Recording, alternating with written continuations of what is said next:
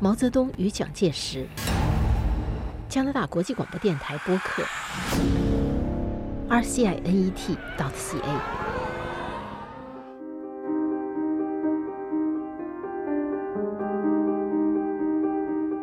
牛津大学中国问题研究中心历史系叫 Rana Meter，他在一个叫《现代中国简述》A Short Introduction of Modern China，二零零四年出版的这么个书里这么想。他说呢，他说如果我们有相信有灵魂，我们可以这样设想：蒋介石与毛泽东的灵魂在中国的上空游荡。蒋介石看到现在的中国，会不住的点头微笑，因为现在的中国就是他当年想实现而没有实现的中国。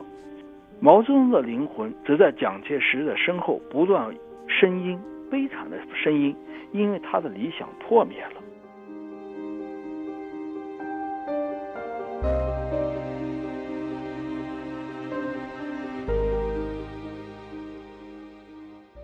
首先，他们两个人呢，都是二十世纪两个巨人，两个人呢互相厮杀，在他们生的时候，他们俩厮杀；死了之后，他们的鬼魂还在厮杀。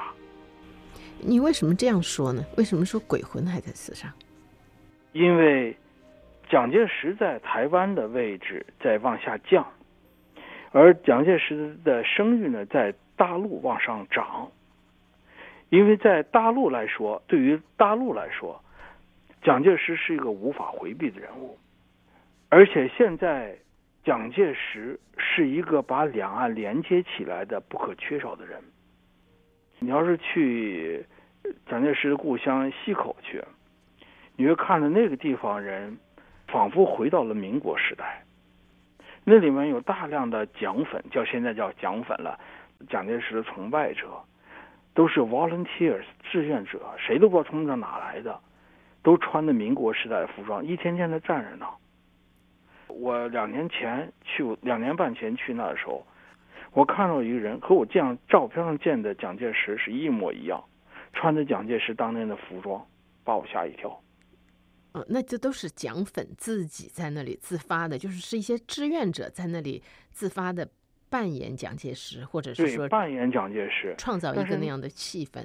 嗯，对，而且当地的对于蒋介石非常的一种尊敬。我们这是开一个研讨会，后来一个要看蒋戏，蒋家的戏。实际上，在这个戏中间是在歌颂蒋介石。而几年前的时候呢，一三年的时候，在重庆开个会，那是和哈佛大学、社中国社会科学院、哈佛大学等等几个大学，由重庆市委宣传部办的。办了之后呢，我就问他当年市委宣传部部长，我说：“你们这办的真好啊！”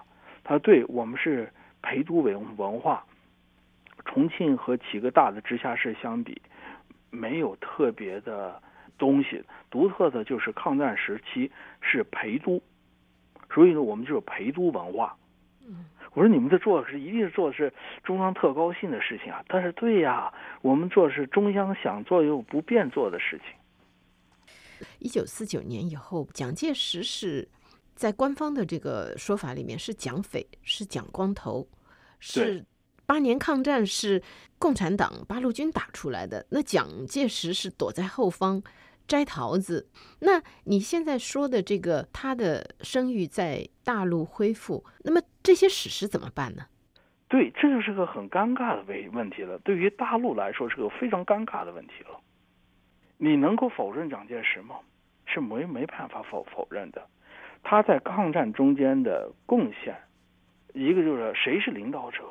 那不是共产党呀，共产党没有能力领导，这是蒋介石。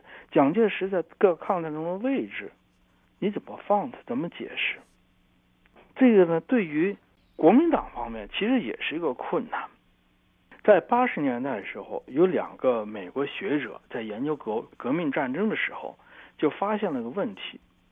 他是在革命战争中间呢，胜利者的一方想方设法。把自己的胜利把它神话化，那么失败者呢，因为呢，他受到的失败，这个羞辱太大了，他想方设法，他把它掩盖过去，不让大家忘了他。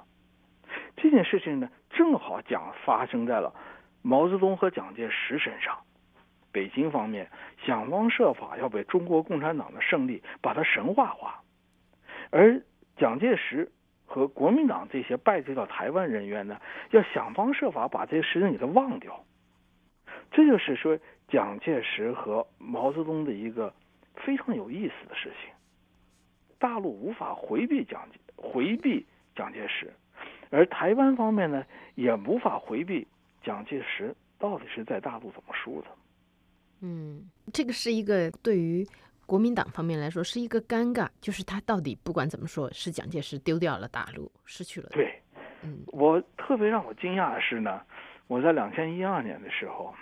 我和这个台湾的一个很高级的一个军事史学家在一起，他是原来是国民党国军的国防部呃史政局的很高级人，我们在一块一块学术研究很长时间。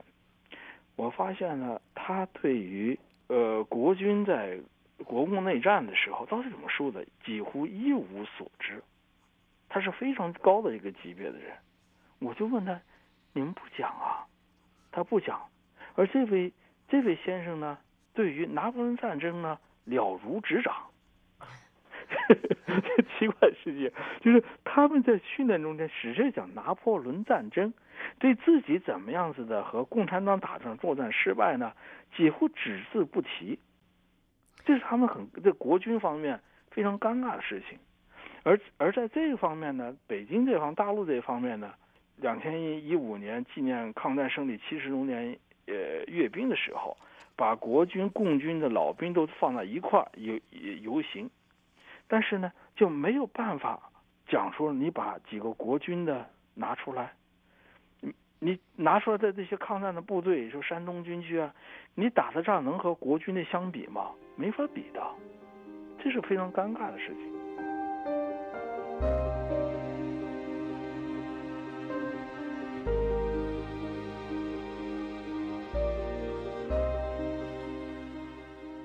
让我印象特别深的一个，就是，呃，毛泽东见尼克松的时候说的话，是在尼克松回忆录里面讲的。毛泽东见了尼克松，当然很高兴了。这七二年二月份，就说呃欢迎你来。然后呢，再接着马上就说，他说你来了，有一个人非常不高兴。尼克松说那是莫斯科不高兴，那没有关系，我们是围着国际缓和。他说不是不是，最不高兴的是是蒋委员长。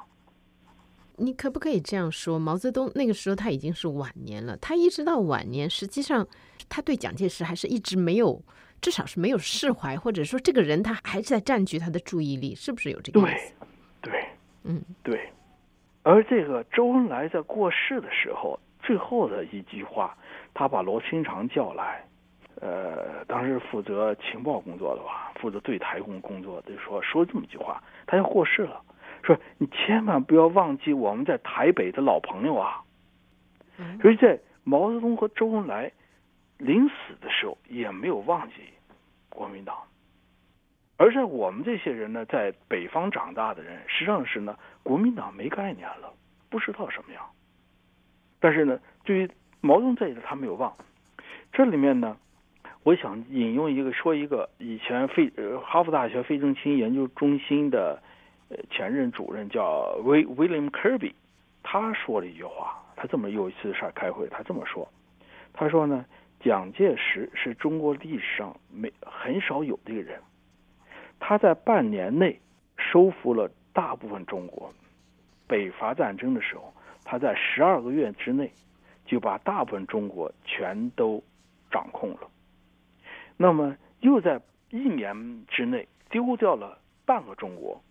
就是抗战初期的时候，他把整个中国的东半部都都输掉了，然后又在六个月内又恢复了大半个中国。就是抗战结束之后，然后再过了又在两年之内，两年半之内失去了整个中国大陆，但是呢，他的政权生存下来了。那么就在这个血腥的过程中间，反复的生活过过程，反复过程中间。一个新中国诞生了，因此呢，没有蒋介石就没有新中国，这是威廉·科比说的。所以说呢，在蒋介石这个人是一个我们不可回避的人。现在我们当一旦触及到什么事情，什么事情，比如说涉及到外蒙古的问题，涉及到苏联的问题，我们都我都发现蒋介石就在那个地方。你刚才讲到的说，在涉及到苏联前面是什么？就外外蒙古啊，外蒙古。好的，现在的蒙古问题、边界问题，这些东西都和国民政府有关系。我呢，这个现在就引用一下这个。牛津大学中国问题研究中心历史系叫 Rana Meter，我我在那他在那做过博士后，他在一个现代中国简述 A Short Introduction of Modern China，二零零四年出版的这么个书里面这么想，他说呢，他说如果我们有相信有灵魂，我们可以这样设想，蒋介石与毛泽东的灵魂在中国的上空游荡。蒋介石看到现在的中国，会不住的点头微笑，因为现在的中国就是他当年想实现的，而没有实现的中国。毛泽东的灵魂则在蒋介石的身后不断呻吟，悲悲惨的声音，因为他的理想破灭了。而现在的中国呢，实际上呢是一种叫中华民国，英语叫 Republican China。实际上是中华民国的一个延续，许多的项目都是在中华民国呃南京政府时期继续的项目。如果现在我们要对比一下，现在四九年以后中华人民共和国实现的一些个工业化项目等等等等基础建设设施呃呃建设项目的话，你都可以找到在民国时期的影影子，很多项目都已经差不多完完成了。包括毛泽东时候的三线建设，三线建设实际上是蒋介石抗战大战略的一个一个更新版，所以这两者是不可分割的。但是，一方面不可分割，另外一方面彼此仇视。中国这方面当然不用说了，台湾那边也是啊，抓共谍、抓共匪也紧张了相当一阵的，就是双方还是一种非常水火不相容的关系。对。这就是一种悲剧，就在这个地方了。我就引用那个，呃，我不说名字了，就是重庆市委的，呃，他负责主持这些学术会议的。他到台湾之后就发现，国共之间，台湾和大陆，或者是国民党和共共产党之间，彼此记忆都是仇恨，都是杀戮。唯一一丁点能够共同的记忆的地方，就是抗战。但是抗战也是很短暂，那一段是不错，但是很短暂就过去了，又是杀杀戮。这就是说，有一个有引用另外一个台湾人的一个话说，他是从大陆过去的，他这么说：国民党和共产党是一卵双胎，互相想杀到对方又杀不到对方，又过了多少年之后，发现呢彼此又互相依存。实际上呢，现在的两岸关系出现的是叫。中华人民共和国保卫中华民国，啊，你解释一下。因为呢，你看现在台独的，尤其是到在呃陈水扁这个时期，他们想做的台独的，就是想把中华民国四个字去掉，改成台湾共和国，实现法理独立。实现法理独立就是要把中华民国改成中华呃台湾共和国，但是谁不敢碰碰这四个去掉这四个字？因为一旦要去掉这个四个字。这面临着大陆真要使用武武力了。那么说，中华民国对中华民人民共和国意味着什么？中华民国意味着国共内战还没有结束，还是一种内战的延续。如果是台湾共和国出现了，那就是内战结束了，台湾彻底从中国这个版图中分离出出去了，过去的国家理念全都没有了。但是中华民国还不是，中华民国意味着和中华民国人民共和国之间还有冲突，也就是现在所说的“一中各表”。台湾方面，中华民国认为大陆还是中华民国的一部分，呃，大陆则认为呢，台湾是中华人民共和国的一部分，还是一个中国的概念，这是国共两党都坚持的原则。但是台湾共和国就没有了，就不存在这个了，所以就出现现在说的中华人民共和国保卫中华民国。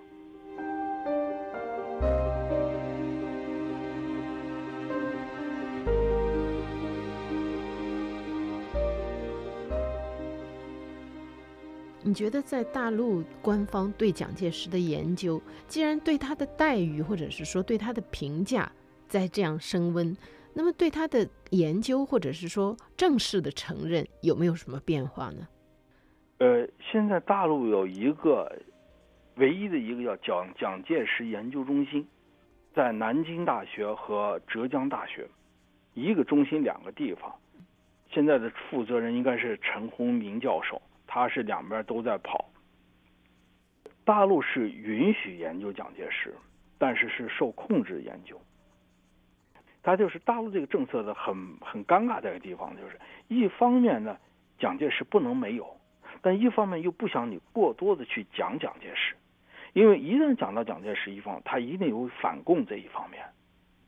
一旦反共的话，那么中国共产党的政权基础就要受到了质疑。可是呢，你不能不去研究蒋介石，因为蒋介石是中国历史上一个不可，是一个重要人物。重要的没有他，就没有现中现代中国历史了。为什么这样讲呢？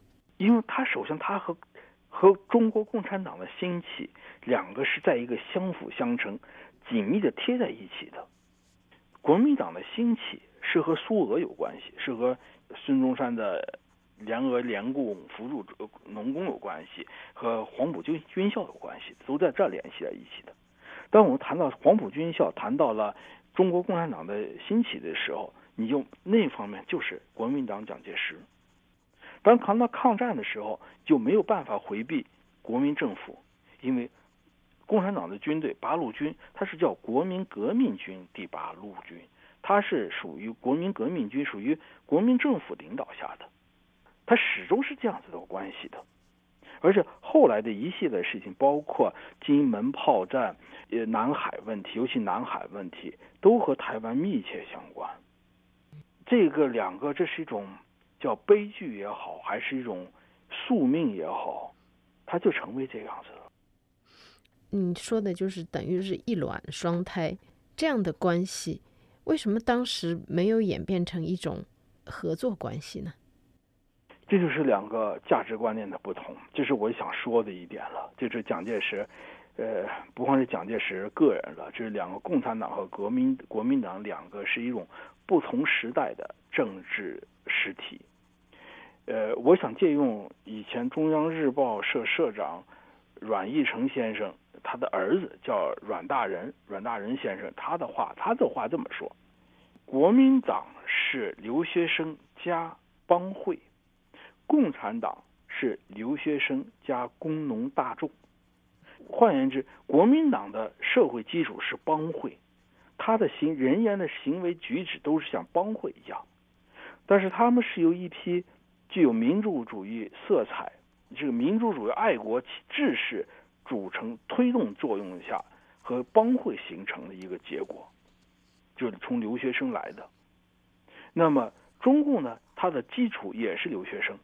但他的留学生呢，是从一大部分是从苏俄回来的，苏联回来的。他们的对象呢，不是帮会，结合对象不是帮会，而是工农大众。用马克思主义武装起来的留学生，以工农大众相结合，就造就了共产党。而从欧洲、欧美回来具有自自由主义色彩的知识分子，与帮会相结合。那么他们的结果就是国民党。这两个是两个理念上、组织上都非常不一样，他们无法在一个体制下共存。而悲剧在于，可能这是中国政治不成熟，或者是怎么样子的，他们的政治分歧无法通过议会辩论、通过选票来决定。最后呢，是使用武力来解决，但是解决了也没有解决完，并没有把对方杀掉，反而呢，过了几十年之后，发现了自己的生存要依靠对方。您现在就是说，中华民国的生存可以说是要依靠中华人民共和国，反过来说也成立吗？一样的。我曾经跟好多人资深的研究台湾问前提出这个问题来，我说，让台湾走又有什么？独立就独立吧。他们这些人马上反驳我说：“你怎么这么天真呢？如果让大陆允许台湾独立，那么内蒙怎么办？新疆怎么办？西藏怎么办？